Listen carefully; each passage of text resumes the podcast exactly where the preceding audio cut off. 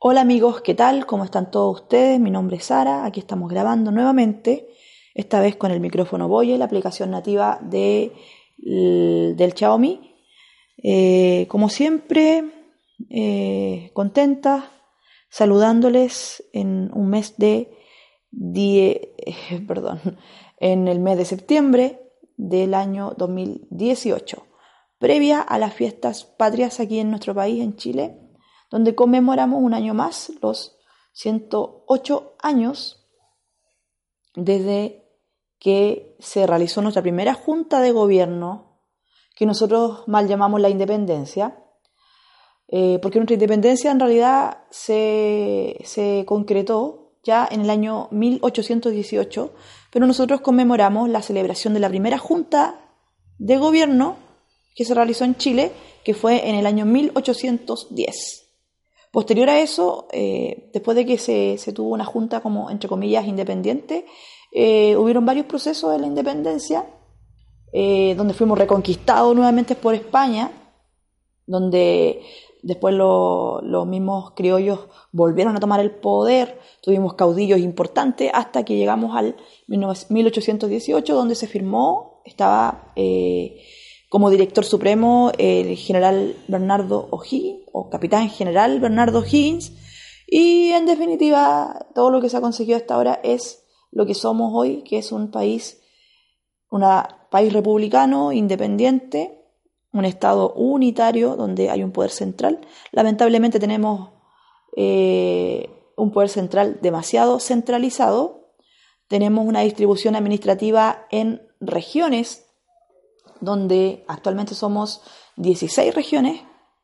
Cuando estudié en el colegio se, mm, éramos 13 regiones, 12 regiones más la metropolitana. Siempre se hacía la distinción entre 12 regiones más la metropolitana y ya nos mostraba que eh, había un sesgo en cuanto a la regionalización y más bien estábamos propiciando siempre y propendiendo siempre al centralismo malévolo de Chile. Y posteriormente, en los últimos años, tenemos tres nuevas regiones. La última que se ha formado es la región de Ñuble, que antiguamente pertenecía a la provincia de Ñuble, eh, allá en la región del Biobío, que fue la región donde yo nací. Y actualmente una nueva región em, con nueva distribución administrativa. Se supone que ahí tiene que asentarse el gobierno con sus representantes respectivos. Tenemos que tener un intendente, que es el que es como el presidente, digamos, de la República, pero tiene jurisdicción dentro de la región y también depende y debe darle cuenta eh, y regirse por las indicaciones del Poder Central, que es el presidente de la República, y además el gabinete donde tenemos a los CEREMI, que son los secretarios regionales ministeriales, que son quienes representan a la autoridad central en las regiones. Todo eso para decir que eso es lo que es Chile hoy en día, un país que está cada vez eh, distribuyéndose más eh, en lo administrativo, se crean nuevos ministerios, se crean nuevas regiones, eso significa que se va el Estado desembolsando más dinero para pagar a los funcionarios públicos, quienes son los que eh, hacen que este país funcione. ¿Funcionará realmente? ¿Seguirá mejorando realmente? A mi juicio, que soy de región, nacida y criada en la región del Biobío y actualmente de adulta vivo en la Araucanía, regionalista de corazón, pienso que esto de que se haya regio, regionalizado Chile y la tendencia actual a continuar creando regiones es nada más y nada menos que restarle fuerza a la participación de las regiones. Por ejemplo, tenemos salvando la distancia y perdónenme si cometo errores, el caso de las provincias, provincias creo que se llaman, en, en España, provincias o no, que alguien me aclare cuál es la distribución administrativa, lo estudié en la universidad pero no me acuerdo, eh, y tenemos el caso de Cataluña, bueno, que Cataluña ya es independiente, no sé si lo será todavía realmente, pero eh, a lo que me refiero es que procesos como el de Cataluña, por ejemplo, aquí en Chile, es bien difícil que puedan ocurrir porque esto mismo de ir separando administrativamente al país en regiones y más regiones y más subregiones y cosas hace que se pierda fuerza y que finalmente sigamos estando subyugados a un poder central donde todo lo que pasa en Santiago es lo que pasa en Chile. Todo lo de Santiago es Chile. Llueve en Santiago, catástrofe nacional. Llueve en las regiones, es un pan de cada día. Roban en Santiago, es una delincuencia que ha aumentado ferozmente, pero en las regiones todo pasa inadvertido. Esas son las, las cosas que pienso. Pero en fin, estamos conmemorando ahora en septiembre un nuevo aniversario de nuestra primera Junta Nacional de Gobierno, donde fue encabezada por Mateo Toro y Zambrano. Y ahí también tenemos hartas cosas, pero ya les conté un poco y para qué vamos a entrar en tantos detalles con, respecto a eso. Eh, siempre es bueno comentar acerca de cosas relativas a nuestros hábitos de consumo tecnológico, de consumo, más que tecnológico, de consumo de Internet y de telefonía, de nuestros planes de teléfono. Y si bien es cierto, hartos de mis podcasts los he borrado, otros se han borrado solos cuando me cambié de Spreaker a iVoox. Em, en estos casi cinco años, cuatro o cinco años que con mayor intensidad o menor intensidad he grabado podcasts, em, he ido haciendo como algunas recopilaciones acerca de mis hábitos de consumo y cuáles son los planes que, eh, que tengo o que he tenido a lo largo de estos años. Em, y tuve planes de teléfono, tuve un plan de teléfono durante varios años en una compañía donde pagaba 20 mil pesos chilenos, que ahora todavía no le voy a hacer la conversión a dólar porque no sé cuánto será. Em, pero ese plan tenía apenas 2 gigas de navegación, de una navegación 3G relativamente rápida y eh, el resto podía seguir utilizándolo el resto del mes, pero con una velocidad paupérrima, con una velocidad demasiado eh, inferior. Donde no podía ver videos, por ejemplo, no podía hacer muchas cosas. Y a veces las hacía así, pero con hartas dificultades. Y recuerdo que alguna vez grabé un audio llamado Los Molinos Tecnológicos, Molinos de Viento Tecnológicos, donde comentaba un poco sobre eso. Después también tuve periodos donde estuve sin datos, donde estuve, después que renuncié a ese plan, donde no, no tenía datos móviles, solamente tenía eh, minutos para poder comunicarme, llamar por teléfono, y utilizaba bastante las redes Wi-Fi, la red de Wi-Fi, en las plazas públicas, en la casa, descargaba contenido para escucharlo eh, offline, etc. Y actualmente tengo un plan nuevamente porque eh, obviamente los hábitos de consumo van cambiando en la medida que el tiempo va pasando y que se van suscitando, presentando nuevas eh, necesidades, nuevas posibilidades. Y por el trabajo aquí en la oficina contraté un plan, un plan en la compañía Movistar, un plan que por 14.900 pesos con un descuento que me quedaba por seis meses en 13.000 y fracción, tenía 18 o 17, no recuerdo si 18 o 17 gigas libres de navegación en 4G, más 700 minutos libres también a cualquier compañía.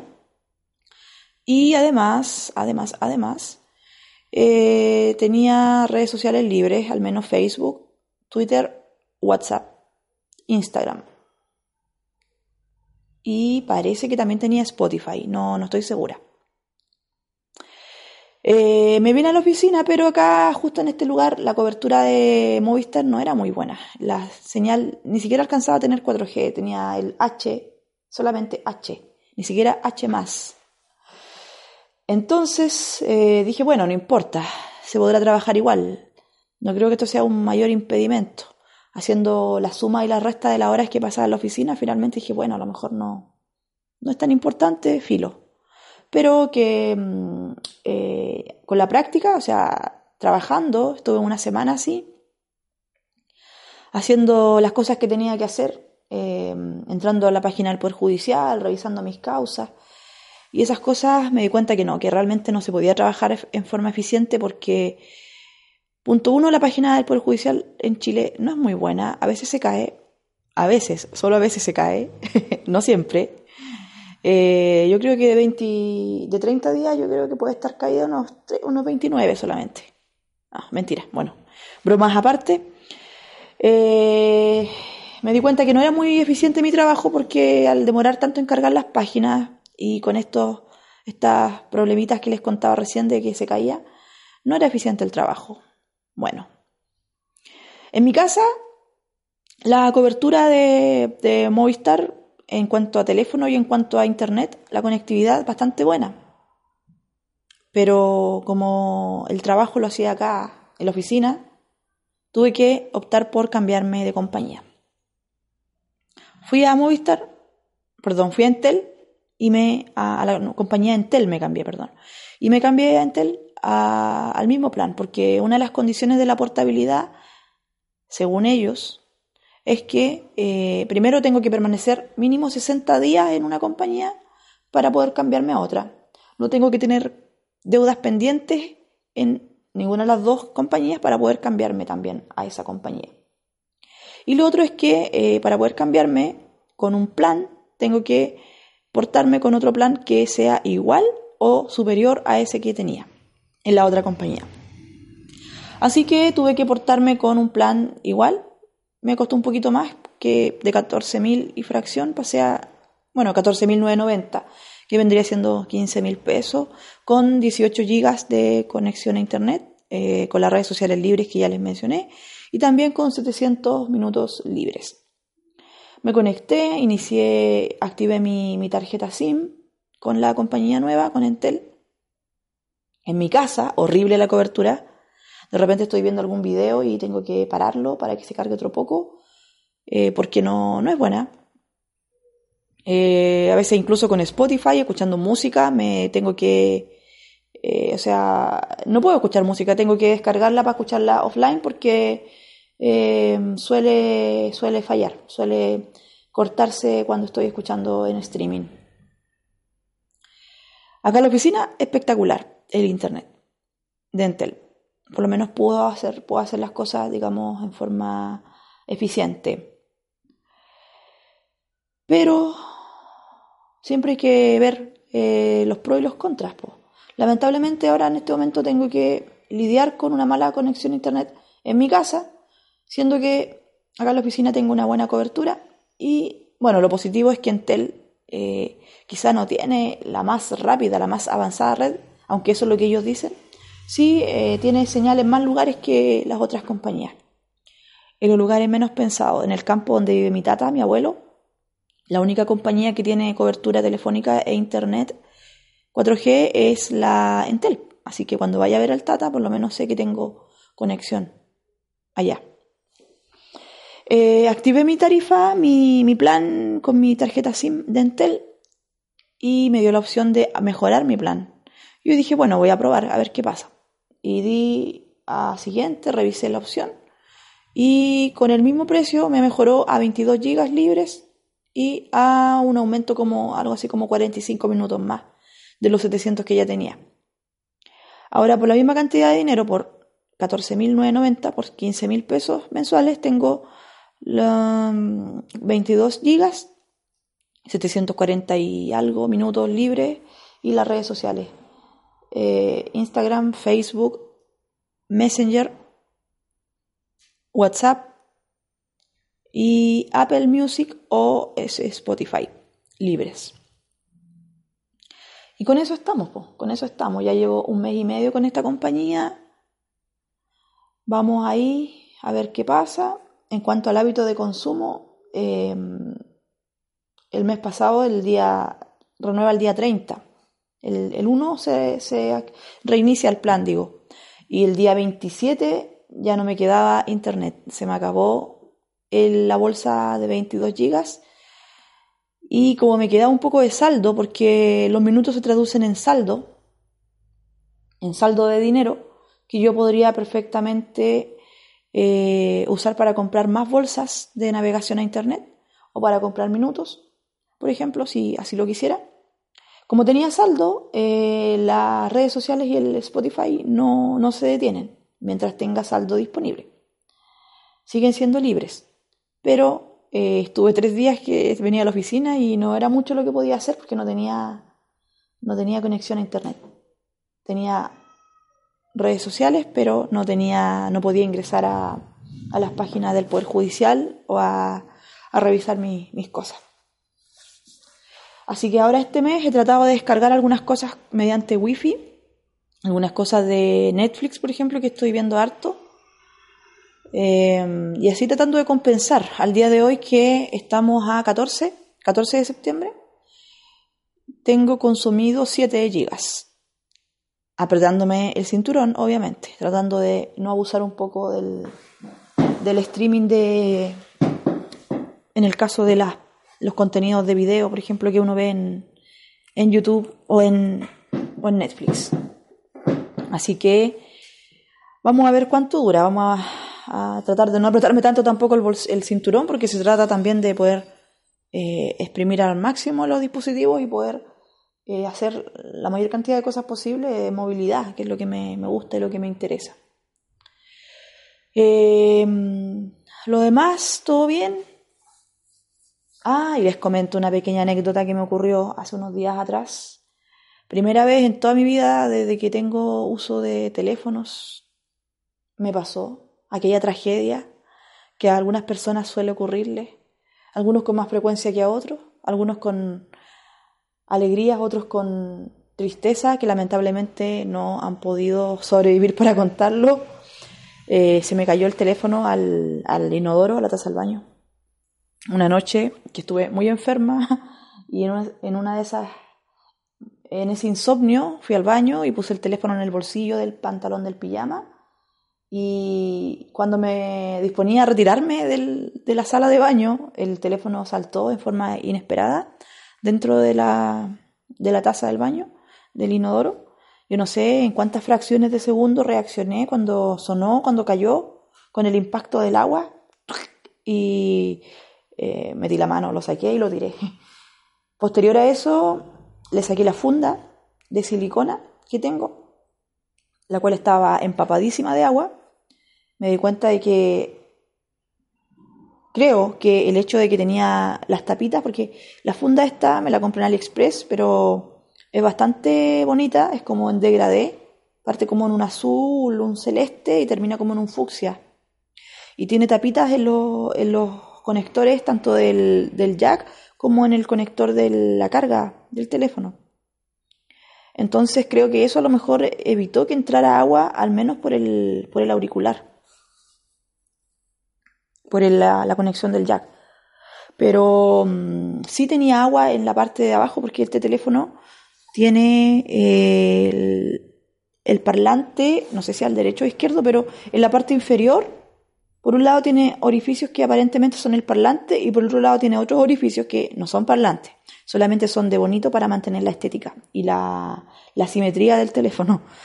Entonces lo que pasó fue que eh, el teléfono nunca se apagó, siguió encendido tal cual, pero me di cuenta de que sonaba al, reproducir algo o al usar el micrófono, probar mandando audio de WhatsApp, por ejemplo, se pegaba, sonaba como con una clara presencia de agua dentro de los, de los parlantes, de los altavoces. Así que lo empecé a sacudir, como, como cuando antes uno, no sé si todavía se puede, pero recuerdo cuando tenía el iPhone y en la primera versión, las primeras versiones de iOS, cuando no se llamaba iOS, tenía otro nombre, eh, que ya no lo recuerdo. Eh, tú sacudías el, teléfono y cambiabas de canción. Empecé a sacudirlo como en esa forma, así como sacando canción, sacando canción. Y, y, el agua caía. Yo ponía la mano abajo y el agua efectivamente caía, y no, no poca.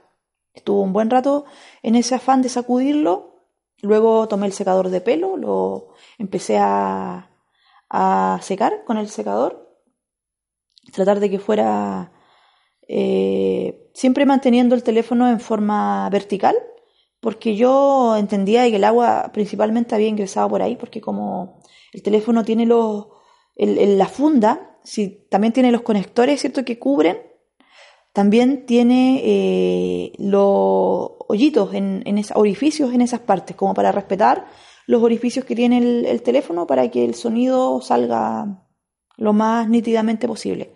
Entonces lo sacudí, lo sacudí, lo sacudí. Llegaban notificaciones y las notificaciones sonaban así como con ese típico sonido de acople o de que había agua ahí en el, en el auricular. Hasta que entre sacudir y sacudir de repente me llega otra notificación y sonó normal. Y así fue como sobreviví y pude contar la historia de que se me cayó un teléfono a la taza del baño y sobrevivió para contarlo. Después, al rato, eh, con todo lo que lo ocupé y esa noche no dormí, entonces no tenía casi batería. Como a la hora después, a las dos horas después, tuve que cargarlo porque ya no tenía batería. Y tengo que reconocer que tenía mucho miedo al enchufarlo, por miedo a que se recalentara o que hiciera algún corte o algo. Pero no, no pasó nada. Hasta el día de hoy el teléfono está funcionando lo más bien. Así que ese es mi testimonio y sobreviví para contarlo. Espero que este, esta conversación, este audio que les grabé les, haya gustado. Espero haberles acompañado un rato en sus labores, haber amenizado un poco su jornada y también espero que eh, lo que les haya comentado haya sido de utilidad, eh, que les haya aportado al menos en algo al, al conocimiento o a, a la vida. ya, les mando un saludo gigante y nos escuchamos en el próximo audio. Que estén bien. Chao, chao.